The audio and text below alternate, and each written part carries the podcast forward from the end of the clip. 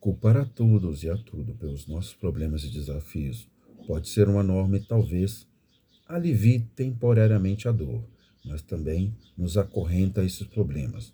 Mostre uma pessoa que seja suficientemente humilde para aceitar e assumir a responsabilidade pelas suas circunstâncias e corajoso bastante para tomar qualquer iniciativa necessária para a criatividade atravessar ou contornar esses desafios, e eu mostrarei a você o supremo poder da escolha.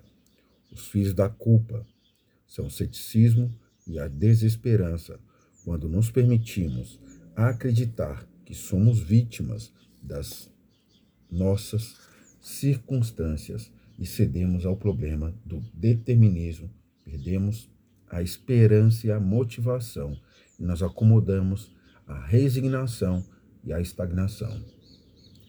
Sou um joguete, um fantoche, um dente de engrenagem, e não há nada que eu possa fazer a respeito. Simplesmente diga-me o que fazer. Muitas pessoas brilhantes e talentosas sentem-se assim e sofrem o amplo leque de desânimo e depressão que se segue.